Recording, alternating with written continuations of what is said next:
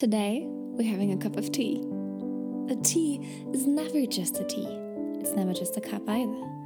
It's a whole lot of stories that are deep inside a tea mug and they invite us to be explored. So, let's go today to Lita, a tea room in the north of Aguascalientes in the center of Mexico. The owner and creator of this tea room, well, she has quite a story to tell. She sat down with me and over a cup of tea, she shared her story, which has been inspiring, motivating, and so beautiful to listen to. I really hope you enjoyed this podcast episode. As you walk inside, you see paintings on the wall, you see armchairs in dark green, you see a few statues standing here and there, and you see glass jars filled with all kinds of tea that invite us to be explored. You get the menu, and oh, what's it for today? I think I am going to take rose leaves. This is a live episode, very live. It's not perfect, and it's not striving for perfection. It's been hard for me to accept that, well, the microphone didn't work as I was supposed to. But instead of focusing what is not, why not take what is? So, thank you for traveling with us to this tea room and being okay with grasping the atmosphere with the cars driving by and the coffee soundtrack and everything, and simply letting yourself be taken by the magic of tea. Before kicking off this episode, I would like to read a passage for you from the book Untamed by Glennon Doyle. This is by no means an advertisement, this is no affiliate link. This is really a heartfelt recommendation, and I'm reading this to you because I feel this is the main message of this podcast episode. And you're going to understand why as you keep listening. And I just want everyone to start from the same place. I know a lot of you may have heard from or of the book Untamed. It is a bestseller, it is amazing. Read it. And for those of you as I have been a few days ago, to be honest, I started reading this after I recorded this episode. Um, I just want to give you this starting point, and I'm going to read this passage from the prologue that is titled Cheetah. And that's how it goes. I knew what she'd tell me. She'd say, Something's off about my life. I feel restless and frustrated. I have this hunch that everything was supposed to be more beautiful than this. I imagine fenceless, wide open savannas. I want to run and hunt and kill. I want to sleep under an ink black, silent sky filled with stars. It's all so real I can taste it. Then she'd look back at the cage, the only home she's ever known. She'd look at the smiling zookeepers, the bored spectators, and her panting, bouncing, begging best friend, the lab. She'd sigh and say, I should be grateful. I have a good enough life here. It's crazy to long for what doesn't even exist. I'd say, Tabita, you are not crazy. You are a goddamn cheetah. So, today's episode, I've been waiting for this day several, several days. and I'm so happy to be here. I am here in Lita in Aguascalientes, and congratulations for this beautiful place. It's art. It's like, it's, I'm absolutely fascinated, and I hope that we give something to everyone who's listening and, and manage to transmit something of this atmosphere here. Um, so instead of me introducing you, I would like to ask you who are you? What are you doing? Okay. And why are you doing what you're doing? And how was the story of like how did you get to do what you're doing? Okay. I have the feeling that I'm going to go deep with this question. Very good. Because I really don't know who I am. But what I have right now is I am a storyteller. And by that I mean I sing, I write, I do I don't know, I put a, a, a tea room somehow. And I I am moved by art and and by everything that touches me. So basically, that's where I am right now. and what was the other question? How did you get to do what you're doing right now? Ooh, okay. Um, I think that it's been a long journey trying to understand why I'm here and what I'm able to do. And the more I grow up, the more I realize that I can do a lot of things, not just one. And um, it's it's funny because I just told you that I haven't done an, int- an interview in a, in a long time, and, and right now I feel such a different person from where I was six months ago. And ooh, coffee, Coffee soundtrack. and and fact that I am doing this interview in my tea room, and it's such a funny story how we met and how we connected, and, and I feel so blessed. I think that I just go with the flow, honestly. I've been more close to God. I I don't know, I just go with life, I guess.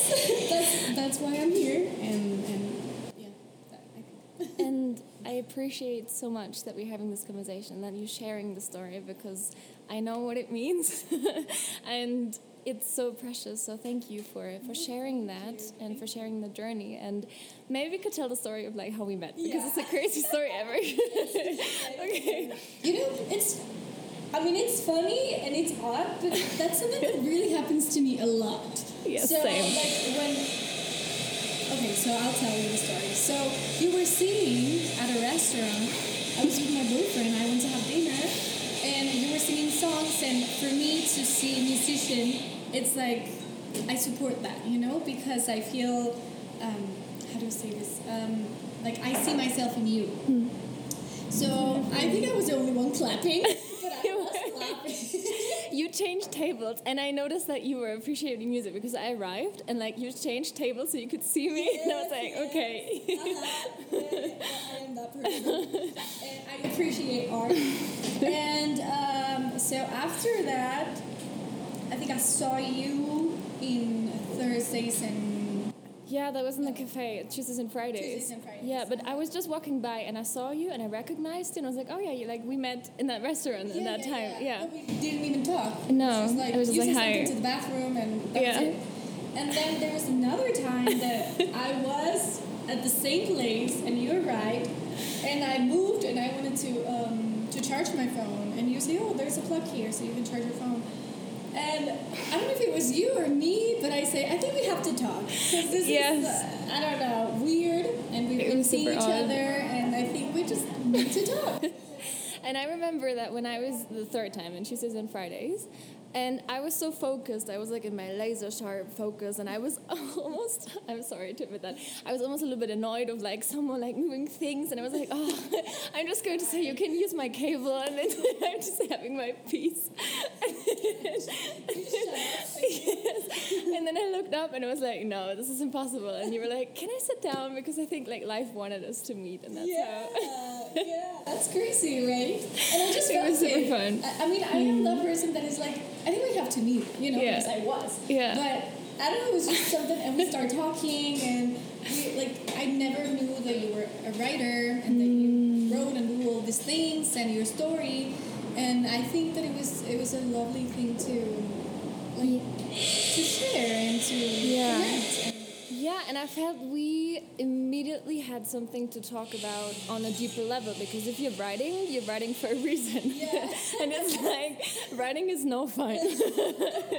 so, and then singing as well, and like writing songs and like what music means to you and what music teaches you. and we went so deep though. Yes, I know. Like we didn't even know each other, but we were like, okay, here's my life. Here have it. no secrets.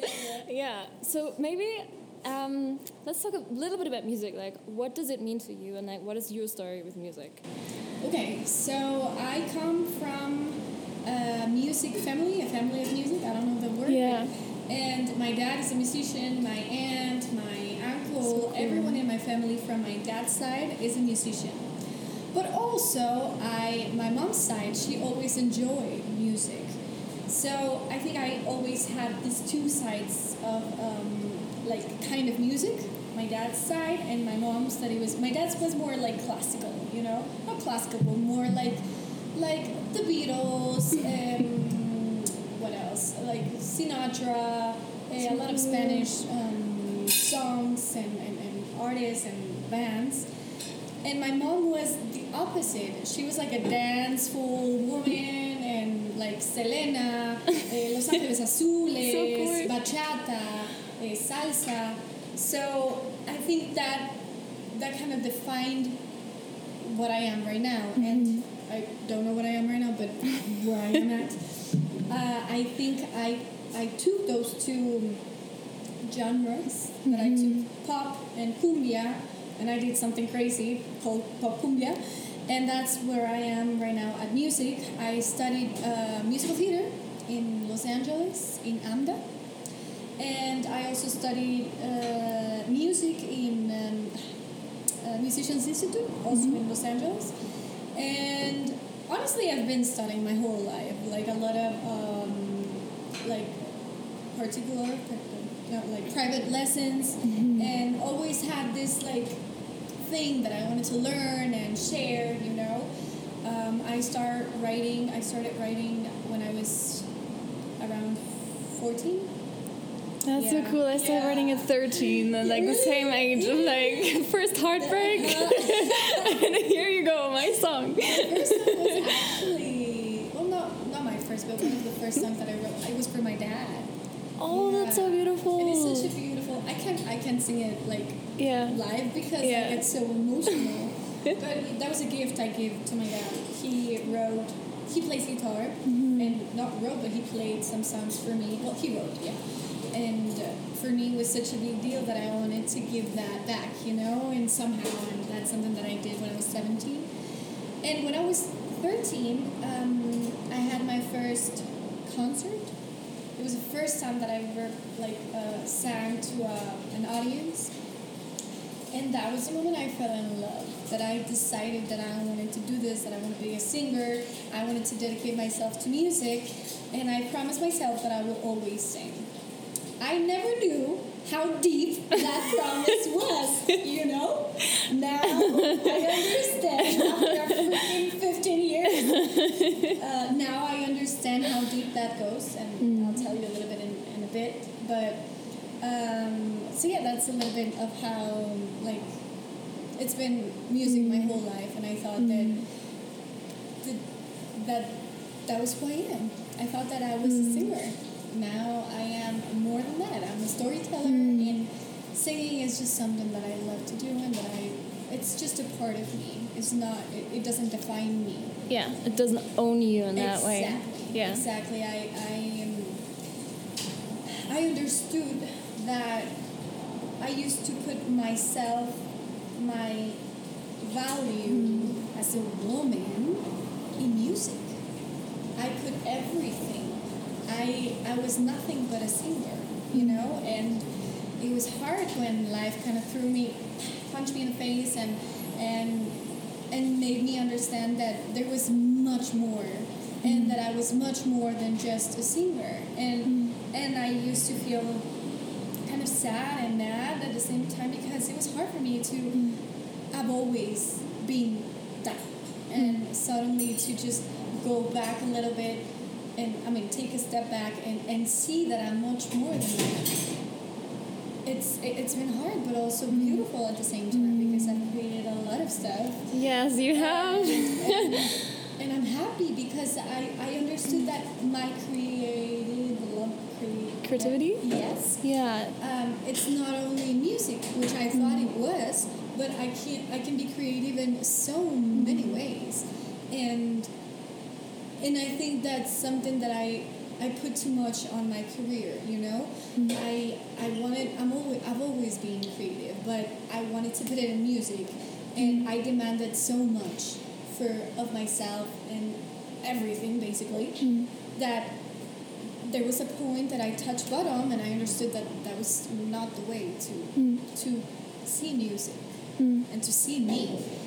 Well, thank you for sharing all of that. it's so it's so true, and I think that is a message that to everyone listening, like you're not only one thing, and you don't have to tie yourself to something. You don't have to attach part of your identity to only one thing because you're so much more, and it's so liberating to say, "I am this, but I am also that," and it takes a lot of And courage. it's okay. to Yeah. be This and that. Totally, yeah. Because I think for me it was guilty. Guilt. It was Mhm. guilt at the beginning. Yeah. You know, I felt guilty because I was Mhm. paying attention to my music career as much as I was paying attention to build a tea room. You know. Mm. And I felt so guilty. I thought I was betraying myself. I thought I was doing all this stuff to me, you know? Mm. And once I understood that I could be and do whatever the hell I want, because I think that's something that you give yourself permission to do.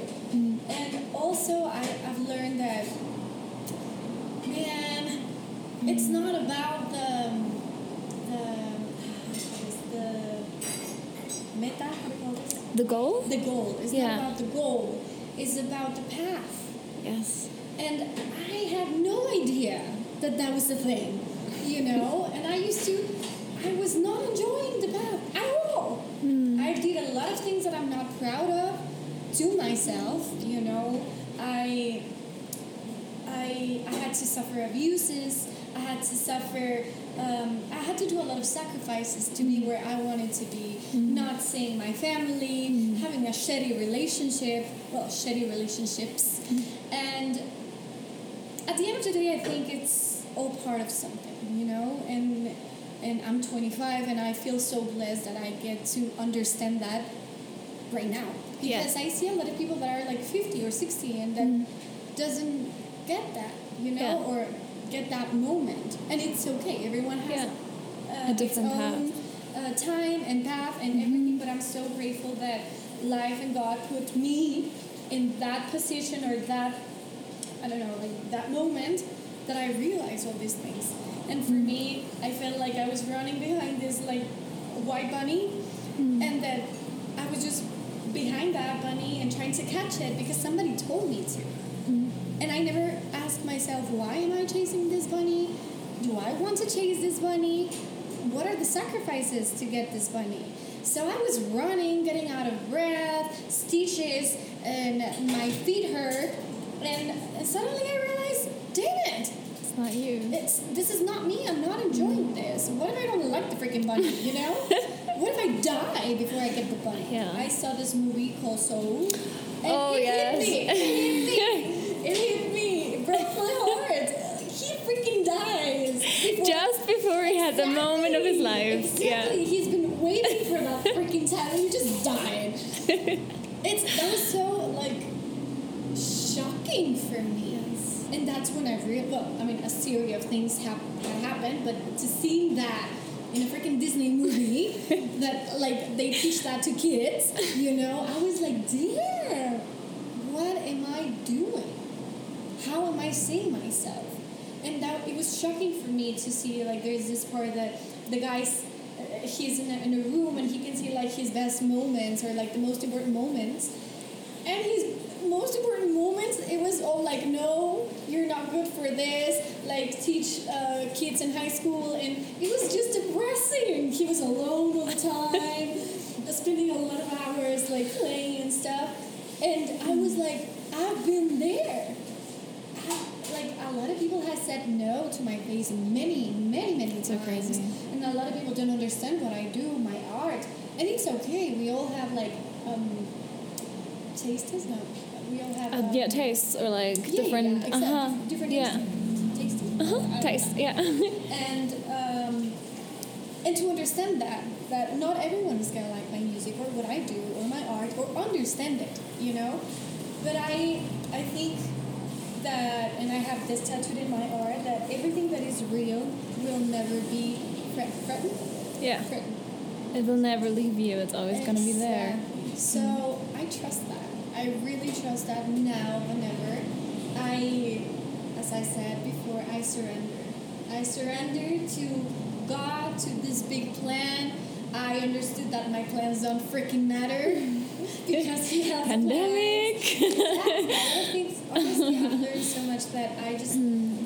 Uh, and when I say go with the flow, is not just sit back and uh, like see everything happen. Is you you have to be there. Mm. You have to be on top of your things. But but I think God has such a beautiful way to show you where to go, and I've been more spiritual. I'm not going to say religious because I'm not. I'm more spiritual. I I, I have I had open a beautiful connection with that, and and with that in mind, every time that I feel afraid that I don't know what to do with a situation, I tell God, and I am.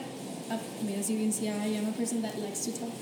And I talk to God a lot. And when I have things that I don't know how to approach or handle, I just say, you know what the hell you're doing. You know, this is your thing. Just I'll just be the, the, the instrument. You play me.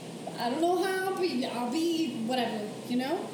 And it's such beautiful. It's such a beautiful thing to see, like, ding, ding, ding, it's just like, falling into place. you just did Yeah. that, you Yeah. know, and you feel it, and you know mm-hmm. it's it, it comes from another place, a mm-hmm. bigger place, you mm-hmm. know, than you and your mind.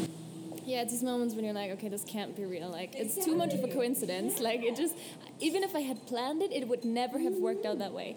And that is when I love the metaphor with like the instrument because it's just like that. Like, let sometimes it really is about like just Let it be. get yeah and get to know the day and live it. And it's not so much about like sitting down and planning everything. Like, as you said, it's not about leaning back either, but like just be in that place of receiving and to be connected to yourself so you feel when something is okay, when something is off, and you just know where to take the next step to. Yeah. Such a long process until I finally understood that. But yes, um, wow, so so many things. Um, like yes, with with music. Um, when you when you talked about music, you said as a woman in music, and I just want to ask that question, like, what does that mean to you? And I mean, yes, we live in a world where there's a few things that that is what it is to be a woman, that is what it is to be a man, or like whatever. Instead of like just seeing the person and like just seeing what the person is sharing and like the projects, the character, the love, whatever. What is in when you said like I'm just going to do whatever I want to, like it's so powerful and to decide I'm going to define myself. And I also often felt in the moment that you do that and you stand firmly, people accept that. Yeah. And that is so, yeah, and that is so powerful to define yourself. And I feel like every time that you do that, you open a door for someone else to do the same, Yeah. and just open the space for like you, whatever you want to be, like you define Yeah. yourself. Um, okay, being in a wo- being a woman in the music industry, I think is powerful. I think it's it's a pleasure. I think it's passion. I think it's everything because it's just another way to show who you are. Also, I think it's. I never thought that it would be hard, you know, and I've been so blessed that I have a name under. I mean, um, above me, you know, and I, I've been so blessed in that part because there's a lot of men in the music business that don't give a fuck about your art and that they just see numbers and that they just see how they can use you. And I'm saying this as um, as um, how to this word like crudo. Okay, and in a very blunt and direct way, Yes, like, in just a very naked way. Let's say. okay, yeah, And for me, I I was much younger when I got the contract of my dreams, and I thought that was it. You know, there's no going wrong or going bad from this. And I gave a lot of myself, not not just like physically or uh, mentally or in um, singing Emotionally, emotionally, but I meant in every single way. You know, I sacrificed a lot of things, and I thought that was a way. I thought because that's what they tell us. You know, you have to give up Yeah. if you want to become successful, if you want to be somebody. Mm-hmm. And at that moment, I was chasing the bunny without thinking that I was going to get out of breath and get stitches and that my feet were going to hurt and that I would probably die because I was not drinking water, you know, or whatever. And I think that I think that I've faced a lot of moments that uh, that defined me Mm-hmm. and defined the woman that I am right now. And I say this with a giggling in my throat. But those moments show me who I am. Because I had somebody to tell me how I had to dress, what I had to show, how I needed to sing, how I had to look. And I was going with the flow. I was chasing the rabbit to get it, you know? And I thought that was just part of it.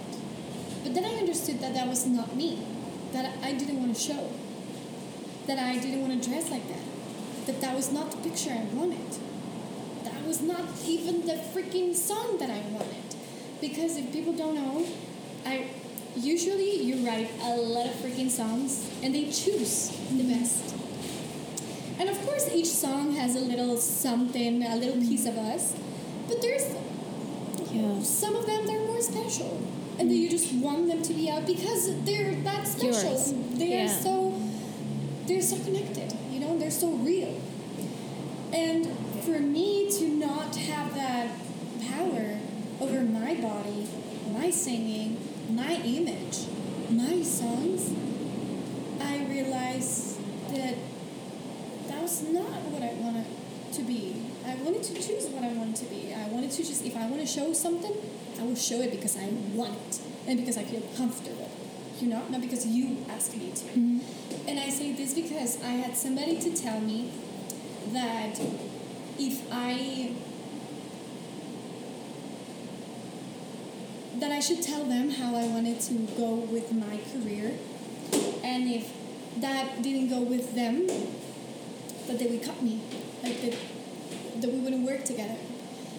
And for that, like, for me, that was like, so you need to show your body, so you want, so so you you continue working with us. And at that moment, I was so pissed. I was so pissed. I wanted to say like, fuck it, you know, I don't want to work with you, whatever. And then I was, I need to be more intelligent because I'm chasing the freaking rabbit, right? And I cooled down, and after I talked to him, and I made him understood that we were partners. He wasn't my boss, you know, and that's something so important because when we are in these dream companies, we think that that they are the bosses, and they're not. They're just path, a way to show our music, and we have to be in the same page to make it happen.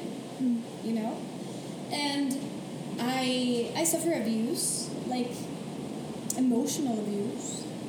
I a lot of comments, stupid comments, macho comments, machistas mm-hmm. comments, and I didn't know what like what to do, how to react, so I shut up.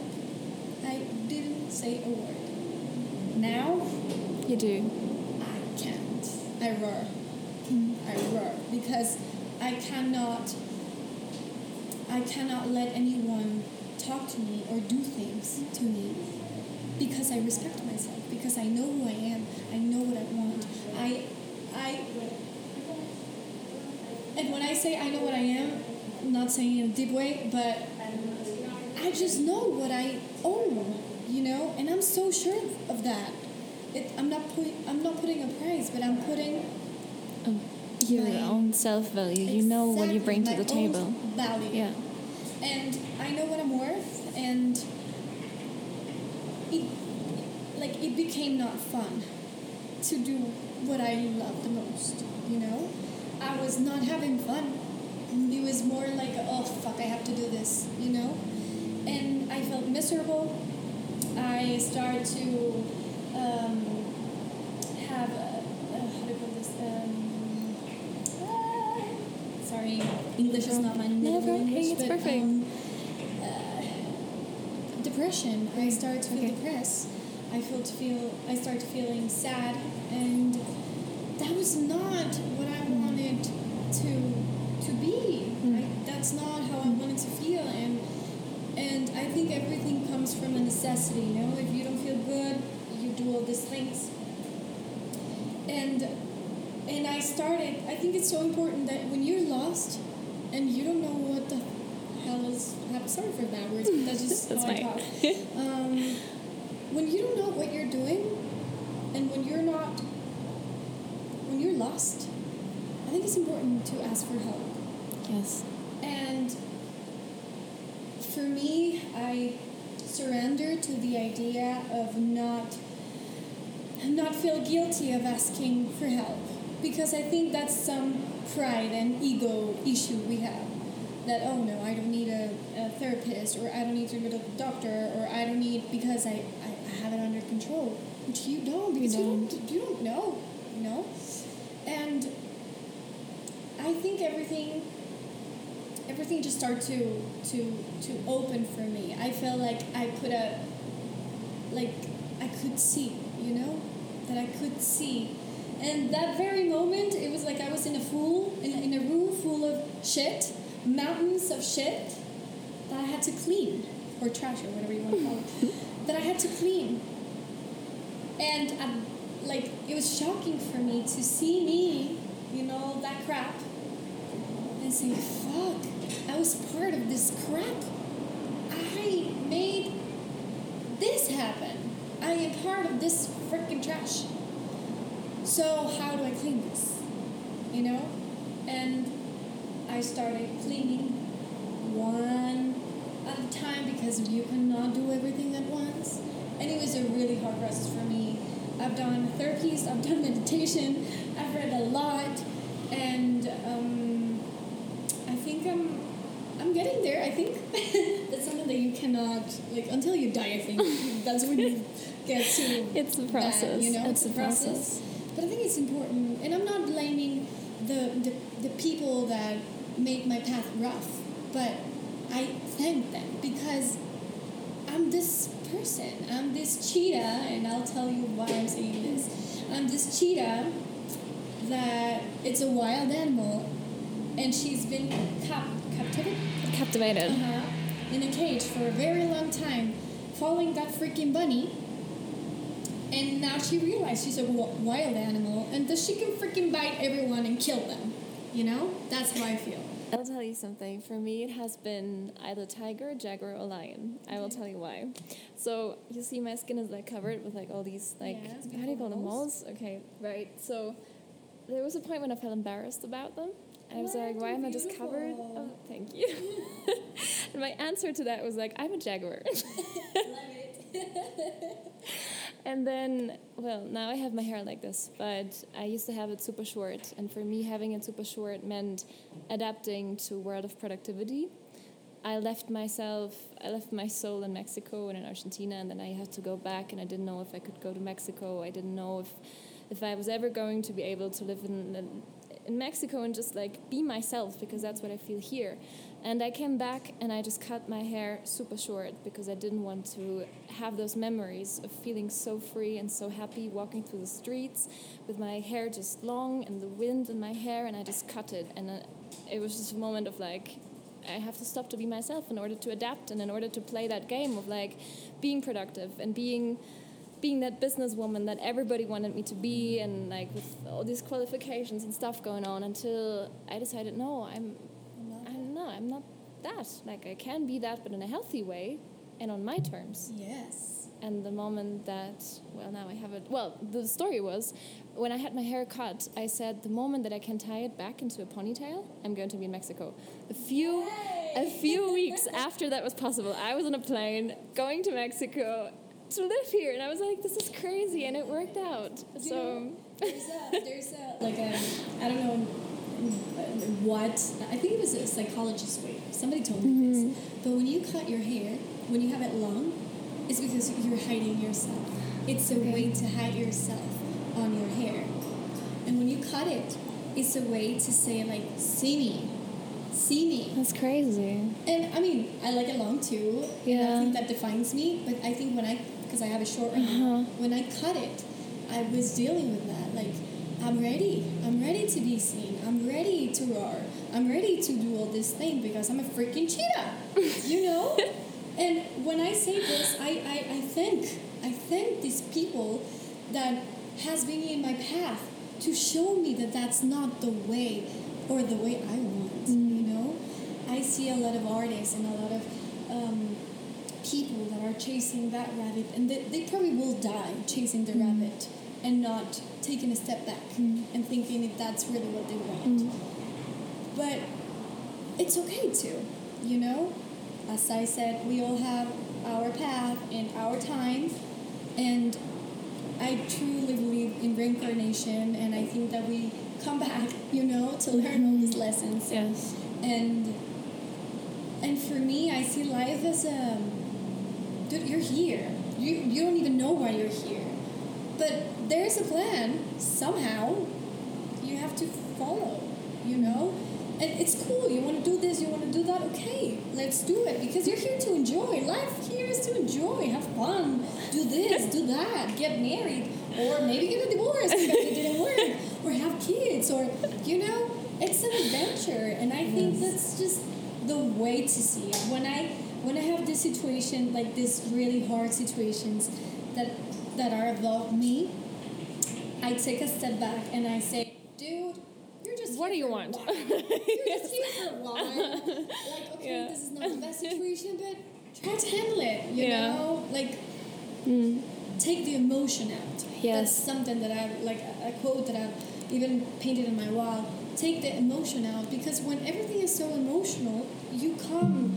I mean, you go with emotion Mm. and and and everything is more terrifying and so Mm. dramatic and all. And if you take the emotion out, it's like It just well, happened. Yeah, Yeah. it isn't the best thing, but it just are, you happened know? and that's it like we put the division, definition of like that's good or that's bad but Yeah. actually it just happens Exactly. When and you, see, you Mm-hmm. when you see that from the outside, let's say from a third person, it's not good or bad. It's just happening path, Yeah. Mm. or bad. You know, and and how I say like okay, maybe I sound crazy saying this, but when when somebody's threatening your life, you're not gonna think, oh, I'm not gonna kill this person, you know, because killing is bad. Mm. You're gonna go with that person and see who survives, you know, Mm.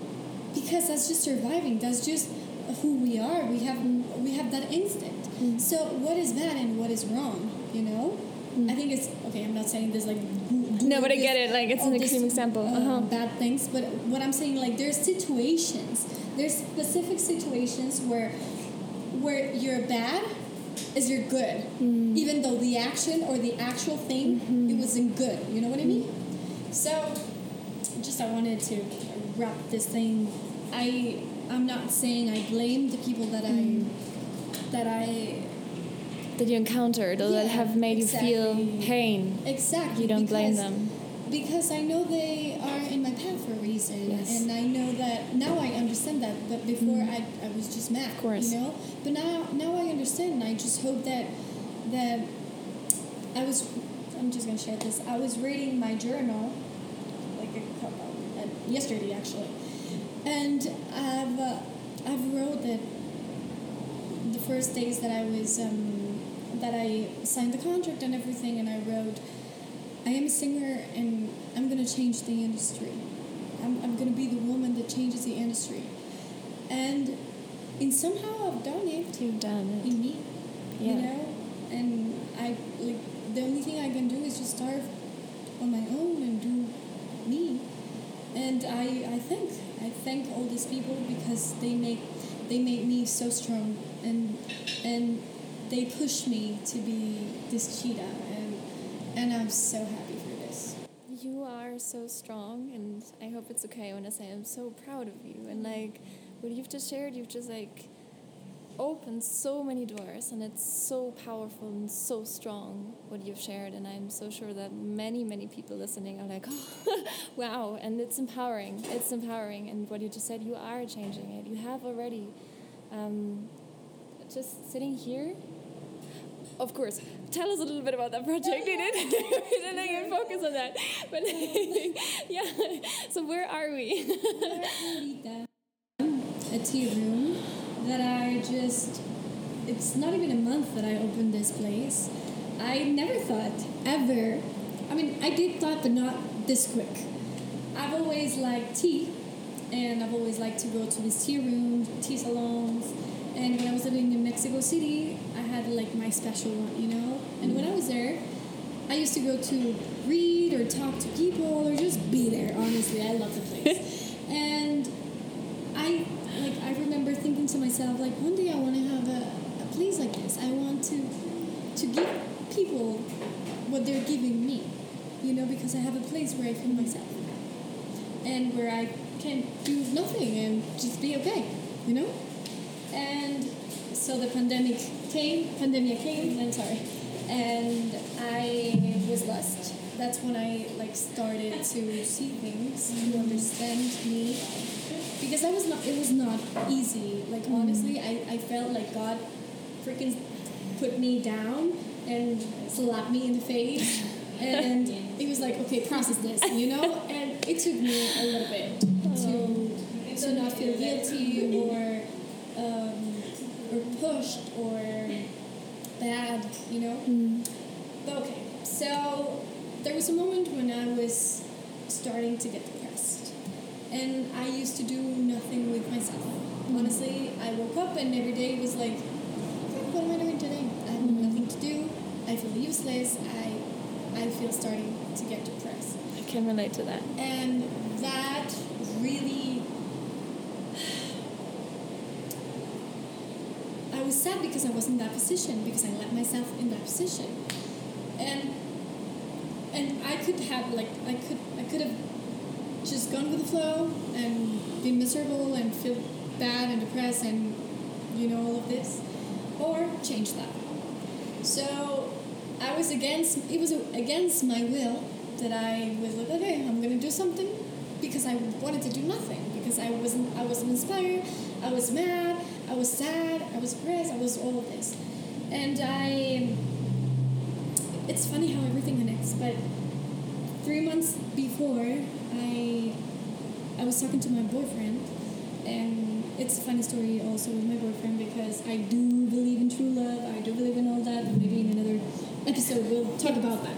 But um, I talked about it. I talked to him about the tea room it was something that it was just natural and I told him someday I want to have a tea room you know and I want to do this and to do that. And he was like yeah yeah you should do it you know? And then like a couple of weeks after he gave me a little teacup. That is actually one that is right there and he told me this is gonna be your first teacup in your tea room. And of course I didn't realize what was gonna happen you know? It was just a gift and I thought that it was beautiful the message not just the cup but like what it meant you know so after a couple of days I talked to my dad and he was like I don't see you well like what's going on? Um, so I like I broke and I told him like I'm, I'm feeling this and this and that and and I was so anxious like anxiety was killing me. And he was like okay I understand that music is just not happening right now.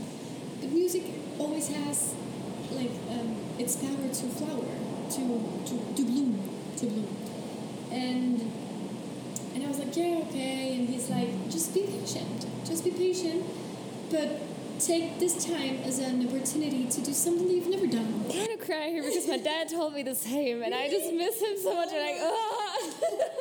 well, we're gonna together. And um, so he told me that, and the moment he said that, I was like, I've always wanted to have a tea room. And he's like, so make it happen. and I'm like, how the f- am I gonna do that? I'm not a businesswoman. I just sang it, you know, and, and write, and that's it. That's all. That those are my talents, you know. I'm not good with numbers. I don't know how to freaking nothing. And he's like, you're a creative person. You'll find a way. And so he's like, if you're really into this, bring me a plan, and we'll talk about it. And I was like, okay, you know. And so I got excited. I got excited because I was, for me, I was creating the place that I will be myself. I'm creating, and I see it now, and I'm oh, emotional. but I create the place that I, that I will feel comfortable and that I will feel like a lady and that I, you know like the reason why I did this is because I wanted to have a place where people can come and talk and maybe fall in love, maybe close a deal, you know, and and somehow I wanted to be part of this, part of all the stories, you know, and so I talked to my boyfriend that night, and I was like, so I talked to my dad, and this is what happened, and I think I'm gonna do it. I think I'm gonna do it. I don't know how, but I think I'm gonna do Let's do do it. it. And he's like, I'll do it with you. And I was like, I, like my first thought, honestly, it was always about me in my past life. Always about me. I was a, it was a me show, a one one man show. You know, my mm-hmm. whole life. I always prefer me before any situation. And my first thought was like, hell no, you know? And then I went to the bathroom. And then I was thinking, maybe, maybe, why not? You've never done anything with somebody.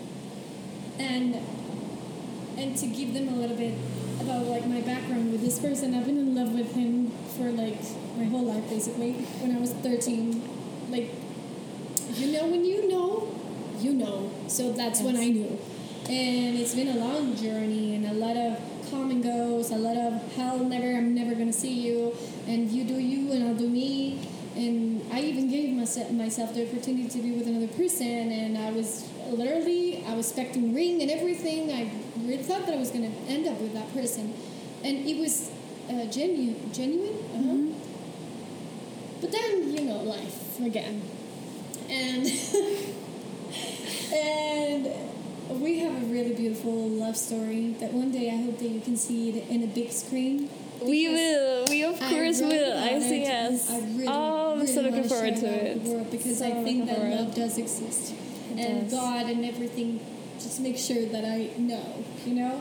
So that's how I felt in that moment, and I thought, okay, this is the person that I've always wanted to be with, and this person's this person wants to build something with me. He is like um uh, apoyándome. He's um, uh, supporting you. me Yeah. you know, he wants to do this with me. And that's when I say, okay, let's do it. I, we were just two months in a relationship. That was crazy. Don't You're crazy. Don't I'm sorry, it. but you're crazy. can't. I can't. Don't do it. No, honestly, I think that when you know, you know. You know, Yeah, I believe and- the same. and- it's like that. and of course there were like hard moments that Mm. I want to like throw everything out and say, "Blah, the fuck, I don't know anything, and I, you know. But I'm so glad you continue because it's such a beautiful space. Like, the world would have missed something. but I think I think also not not just physically but emotionally and as a relationship you Yes. see it and, and, and I take like I take it as a compliment because every time someone says wow such a beautiful place you felt the vibe and everything it's because this is a little bit of my relationship. We build this together. We paint these walls. We choose everything you know? So this is a little bit of my relationship in like a in, in a physical thing. Yeah. and also in my in my career i feel this this way. I've never ever had something physically. It was Of always course. writing or, or music. Yeah. so every time i come to this place it's like damn it That's the vibe. That's the vibe. And took the time. We took the time to do everything, to choose mm. everything perfectly, and also I felt so free because he was like, "You choose, you know. Yeah. How do you want it? What is the experience that you want somebody to have?" Mm. So now that I see the places, I love it. Yes, like for everyone listening, I hope you get the chance to visit it because you are in every single detail. It's like that. You are in every single detail, and it's so beautiful that you just said it's also part of your relationship. And and wow, like thank you for sharing that with the world. Really, I've learned so much. yeah. Having a relationship, a real one, it's difficult, man. Yes. It's difficult, yes. but I think it's a beautiful thing. Yeah. Yeah, I think that we grew up thinking like once you are in a relationship, like the story Everything ends. is- yeah, uh-huh. But that's where it begins. That's that's where it begins. Honestly, All the work it starts there. Yeah, that's Yeah. like part of the. Oh really? I'm so excited to read your book. Thank you so much for letting me share it with you. I'm looking Yeah, forward to what you say. yeah, I, really, I truly Yeah. believe that, as I said, God sends people to yeah, to, I'm so glad I met make us you. gr- grow, honestly, because we're. I mean, we're here by ourselves, but at the same time, we came here because we can have a connection Yes. with other people. Yeah. What I've read, what I know is that in a spiritual world, you're just working on yourself, but here you get the chance to share it. Yes, yes. I'm so glad I met you. I'm so glad life put you into my ways. Thank you, life. You know what's funny and, and, and, and beautiful is that books, people, movies, honestly anything, Mm-hmm. Stories. appear in the right way. Yeah. Yeah. And it's like, it's just an affirmation that I'm here talking to you, you know? Mm. I don't know where this is going to go and if this story or what I'm telling you is going to help somebody to open It definitely will. you know It definitely will. and i just i think i just i'm a storyteller and i share You are. that's that's that's you are. And I'm looking forward to seeing, reading, hearing all the stories that you're going to tell. Thank you so much for this conversation. Yeah, it's no, so you. inspiring. You're so strong. You're so courageous. You're so. It's as I said, like you open a door in the moment that you said, "That's me," and you are that, and you can be so proud of yourself. And I am. that's so cool. And um, thank you. no thank you thank you and thank you for everyone who's listening to this thank you Thank you. and have you enjoyed this episode?